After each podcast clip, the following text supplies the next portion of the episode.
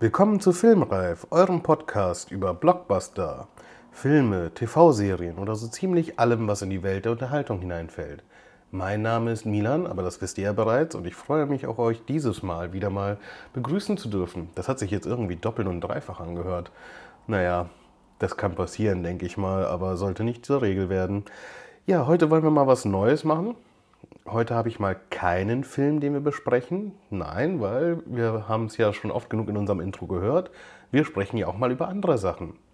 Und heute habe ich mir gedacht, wäre einfach mal der richtige Tag, ja, eine Serie zu besprechen, die ich erst gestern zu Ende gesehen habe. Es ist eine sehr kurze Serie. Sie hat nur zehn Episoden und auch nur eine Staffel und wird hierzulande in Deutschland auf Sky ausgestrahlt und ist natürlich dann über all die Sky-Optionen wie Sky Ticket etc empfangbar. Ja, Titel der Serie ist Black Monday. Worum geht es im Black Monday? Ja, das ähm, lässt sich eigentlich relativ schnell erklären. Wenn man so, ich sag mal, ja, ein bisschen äh, sticheln möchte, dann hat die Zeit in irgendeinem Online-Artikel das mal auf den Punkt gebracht, dass es in Martin Scorseses Werk The Wolf of Wall Street, übrigens auch ein hervorragender Film mit Leonardo DiCaprio, der mir sehr gefallen hat, eine Szene gibt, wo er mit seinem ja, Broker, mit seiner Brokerfirma kleine Menschen, also nicht Zwerge, sondern ich glaube kleinwüchsige, mit einer Kanone an die Wand ballert. So wie überdimensionale Dartpfeile auf eine Dartscheibe. Und diese 30-sekündige Szene, so die Zeit, ähm, würde im Grunde alles das auf den Punkt bringen, wofür die Serie Black Monday ja, zehn Episoden braucht. Finde ich persönlich schon sehr, sehr hart. Denn so schlimm, wie ja dieser Kommentar, sage ich jetzt mal, diese Serie darstellt, ist sie dann doch nicht. Also man kann sie durchaus sehen. Ich möchte euch dazu jetzt natürlich auch ein bisschen was erzählen. Und äh, ja, worum geht es denn jetzt eigentlich wirklich? Ich meine, ihr habt jetzt schon gehört, es gibt einen Vergleich zu The Wolf of Wall Street. Dieser Vergleich kommt ja natürlich nicht von ungefähr, sondern er muss ja irgendwas mit dieser Serie auch zu tun haben. Und der Vergleich kommt halt daher, dass es so ziemlich im gleichen Milieu spielt. Also wir haben hier ein Milieu in, im Börsenbereich. Es äh, geht dabei um das Jahr 1987.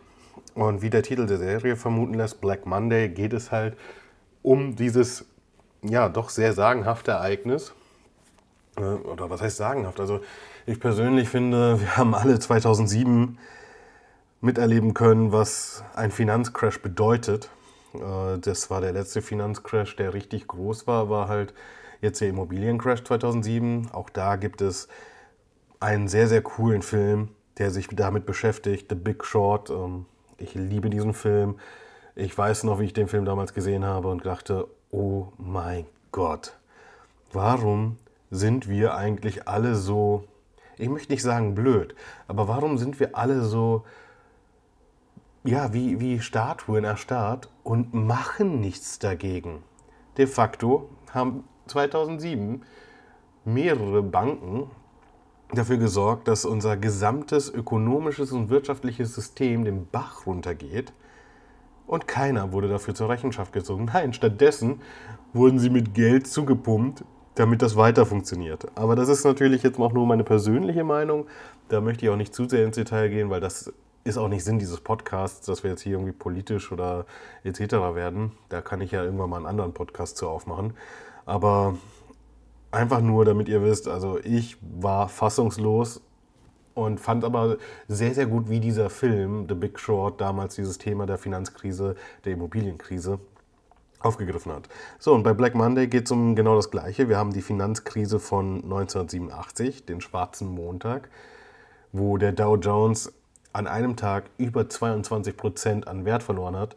Und das sorgte für eine Kettenreaktion von verschiedenen Umständen, die dann natürlich dafür sorgte, dass im Endeffekt auch viele Leute ihre Existenzen verloren haben und es auch eine sehr tragische Seite gab mit äh, sehr vielen ja auch Todesfällen, weil viele verzweifelte Menschen da einfach ja, ihre Existenzen verloren haben. So, und die Serie Black Monday beschäftigt sich mit, äh, dem, mit dem Grund. Also, was, was war der Grund, dass dieser Sturz überhaupt zurechtkam? Weil bis heute ist es eigentlich nicht hundertprozentig klar. Es gibt sehr, sehr große Vermutungen, was den Sturz herbeigeführt hat. Da war Unsicherheit in den Devisenmärkten, es war Unsicherheiten generell mit dem Dow Jones. Dann gab es Gerüchte um, um Streitigkeiten innerhalb der G7-Staaten. Aber niemand weiß eigentlich so wirklich den wahren einen einzigen Grund, der das Ganze losgetreten hat. Und Black Monday versucht diesem auf die Spur zu gehen, beziehungsweise diesem Ereignis seinen eigenen Grund zu geben. Und ähm, das Ganze wird begleitet durch Don Cheadle, der die in diesem Fall afroamerikanische Hauptrolle in der Serie spielt und einen Broker spielt, Maurice Monroe, mit seiner Gemma Group. Und äh, er hat die Idee, unglaublich reich zu werden, wie so ziemlich jeder Broker. Und man kann ihn sich vorstellen, ja, so ein bisschen wie eine Mischung aus einem äh, jungen, ambitionierten Gordon Gecko aus Wall Street und ähm, Leonardo DiCaprios Charakter aus Wolf of Wall Street. So eine Mischung aus beiden trifft es eigentlich ganz gut. Er verkörpert halt diesen 80er Jahre Broker-Typ. Ne? Wir haben wir haben Kokain, wir haben ausschweifende Partys, wir haben Geld an jeder Ecke förmlich, was man nur noch pflücken muss, wenn man ein guter Broker ist.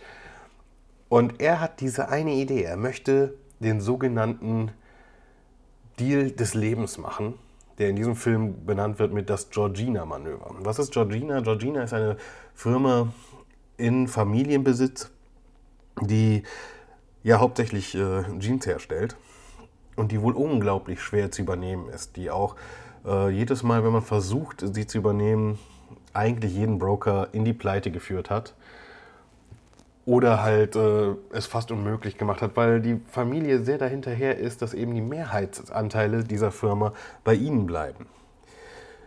Ja, und Maurice denkt, er hat die Idee, denn er hat ausgemacht, dass der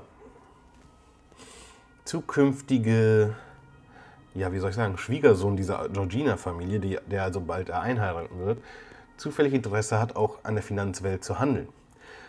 Also überlegt er sich, wie kann er das zu seinem Vorteil nutzen und versucht eine Beziehung aufzubauen oder eine freundschaftliche Art aufzubauen zu genau diesem einen äh, zukünftigen Schwiegersohn. In der Serie heißt er Blair, ich weiß jetzt tatsächlich leider nicht den ähm, Schauspieler, Namen, der, der, der ihn dann halt, sag ich mal, verkörpert. Ähm, ist aber auch nicht so wichtig in dem Fall für mich, glaube ich mal, weil ich jetzt einfach nur kurz auf diese Serie eingehen möchte. Und der versucht halt, wie gesagt, diese Beziehung aufzubauen. Und das gelingt ihm ja mal weniger gut, mal besser. Es ist sehr, sehr holprig. Denn zu Anfang sind diese Charaktere oder gerade dieses Zwischenspiel zwischen Maurice Monroe und Blair halt, ja, ich sag mal, ja, also wirklich sehr, sehr holprig, weil, weil Blair einfach sehr naiv ist. Er, er hat diesen, diese Anbahnung von, ähm, ich bin frisch an der Wall Street, ich will das große Geld machen, aber ich habe eigentlich keine Ahnung wie. Ich habe da zwar eine Idee in der Hinterhand, die bringe ich mal mit zur Wall Street, aber wie ich das jetzt am Endeffekt mache und überhaupt, das weiß er halt nicht. Also er spielt einen sehr, sehr naiven Charakter, der dann im Laufe der Serie sich auch weiterentwickeln muss, beziehungsweise sich weiterentwickelt. Und die Entwicklung, ja, von Maurice auch schon so ein gutes Stück getragen wird, ein gutes Stück in die äh, Richtung gebracht wird, die er dann letztendlich am Ende in der letzten Folge darstellt, die, wo ich persönlich sagen muss, dass der Abschluss dieser Transformation von Blair, also dieses Charakters, wie er als naiver Landjunge nach New York kommt, an die Brokerfirmen und dann äh, zu seiner Art und Weise, wie er in der letzten Folge, in, vor allen Dingen in den letzten zehn Minuten ist, da muss ich sagen, wow, also da haben sie tatsächlich in den letzten zwei Folgen versucht, diese Transformation zu erzwingen oder beziehungsweise den Weg dahin offensichtlich zu zeigen, weil die Transformation davor eher sehr langsam war und in diesen zwei letzten Folgen dann aber den kompletten Abschluss findet. Und äh, auch sehr, sehr krass einfach diese Entwicklung dann ist. Wohingegen dann die gesamten anderen Charaktere, wie zum Beispiel Maurice Monroe oder halt ähm, seine Geschäftspartnerin oder sein bester Broker bzw. Trader, diese äh, Partnerschaften oder diese Beziehungen oder charakterlichen Entwicklungen eigentlich sehr, ja, ich sag mal, gediegen sind, sehr langsam äh, sind, beziehungsweise sich die Zeit nehmen, sich zu entwickeln oder beim, beim Zuschauer anzukommen und halt dann aber im Gegenzug Blairs Charakterentwicklung in den letzten zwei Folgen mal auf 180 beschleunigt wird. Äh, macht die Serie Spaß zu gucken? Ich würde sagen, ja, die Serie macht Spaß, äh, sie zu gucken. Sie ist definitiv unterhaltsam. Sie hat nur zehn Episoden. Sie ist kein Wolf of Wall Street. Das ist sie definitiv nicht. Ich würde sie tatsächlich, ich glaube, bei Sky läuft sie unter dem Genre Drama oder unter äh, Comedy, beziehungsweise ich würde tatsächlich sagen, es ist ein guter Mix. Es ist eine Dramedy. Man kann sie sich angucken. Die zehn Episoden gehen jetzt auch nicht allzu lang. Da reden wir von knapp ja, ich glaube, wenn ich mir das noch richtig im Kopf habe, eine halbe Stunde pro Episode. Alles im Allen ist das unterhaltsam und äh, man kann das Ganze als, als Lückenfüller sehen für was gucke ich denn jetzt eigentlich, wenn die nächste Game of Thrones Episode erst in einer Woche rauskommt? Oder ich habe gerade Rick and Morty Staffel 3 zu Ende geguckt, mein Leben hat keinen Sinn mehr. Ähm, warte sehnsüchtig auf Staffel 4 was kann ich jetzt gucken? Dann, dann kann man sich auf jeden Fall hinsetzen und Black Monday gucken. Zumal Don Cheadle ein hervorragender Schauspieler ist und auch in dieser Serie seine schauspielerische Leistung definitiv, soweit es geht und soweit es möglich ist, natürlich auch einbringt. Dementsprechend würde ich sagen, ja, kann man gucken. Auf einer Wertung von 1 bis 10 würde ich tatsächlich Black Monday eine 6,5 bis 7 maximal geben. Wie gesagt, es ist halt leider kein Blockbuster an sich. Es ist auch nicht ähm, etwas, wo ich sagen muss, boah, das ist ja wie, wie True Detective, die erste Staffel. Hat nur ein paar Folgen und haut mich komplett aus dem Sessel. Nein, ist es halt nicht. Es ist halt ein Lückenfüller, der aber sehr gut gemacht ist. Und der, ich finde, nicht einfach mit äh, dem Satz, ja, 30 Sekunden in Wolf of Wall Street bringen auf den Punkt, wofür Black Monday 10 Episoden braucht, ich sag mal, direkt in die Rumpelkammer gestellt werden muss, weil das finde ich dann ein bisschen gemein, ein bisschen unfair. Aber das ist auch meine persönliche Meinung dazu. Deswegen, also ich kann euch sagen, wenn ihr euch generell so für dieses Finanzthema interessiert oder wenn ihr diese Wolf of Wall Street Atmosphäre mögt, Broker, Koks, Nutten, eine Menge Sachen, die auf einmal passieren, dann guckt euch die Serie auf jeden Fall an. Sie kann es durchaus wert sein. Und wenn ihr euch dafür nicht so interessiert, dann ja, dann wird es schwierig, weil ich glaube, dann findet man nicht so leicht einen Bezug dazu. Und ich glaube auch nicht, dass es dann reicht, dass man einfach nur riesiger Don Cheadle-Fan ist. Weil er alleine, ja, wie gesagt, bringt eine gute schauspielerische Leistung, aber er rettet halt nicht eine ganze Serie über zehn Episoden. Das bringt er halt nicht, das, das kann er auch nicht und ich glaube, das äh, steht hier auch gar nicht zur Debatte. Aber alles im Allen ist es, wie gesagt, eine sehr gute Serie, die man zwischendurch als Lückenfüller sehen kann. Von daher schaut es euch gerne mal an.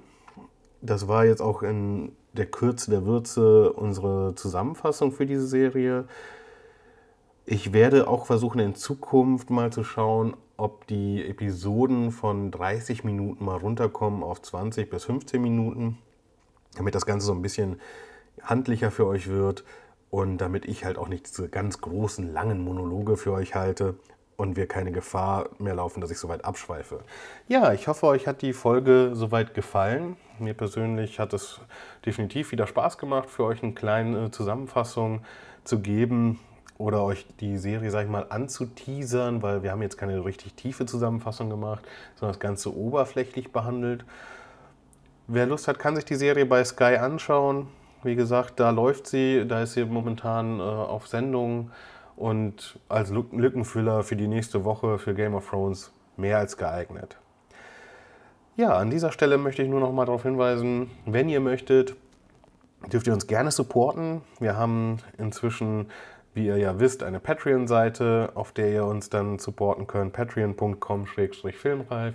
Ihr könnt da gerne mal vorbeischauen, ob ihr da vielleicht ähm, ja, euch seht als Supporter für diesen kleinen Podcast. Alles freiwillig natürlich, niemand zwingt euch dazu. Ansonsten gilt wie immer weiterhin, ihr könnt gerne Feedback hinterlassen auf den Plattformen, auf denen ihr den Podcast hört. Wir versuchen natürlich immer dieses Feedback, sofern es vorhanden ist, uns anzunehmen und das anzuschauen, zu gucken, okay, was können wir daraus mitnehmen und dann für euch natürlich umzusetzen. Und außerdem, wenn ihr Wünsche habt oder so, schreibt es da ruhig auch rein. Das kann nicht schaden, weil dann gucken wir, dass wir diese Wünsche auch mal umsetzen. Ja, dann wünsche ich euch viel Spaß und dann bis zur nächsten Woche. Wiedersehen!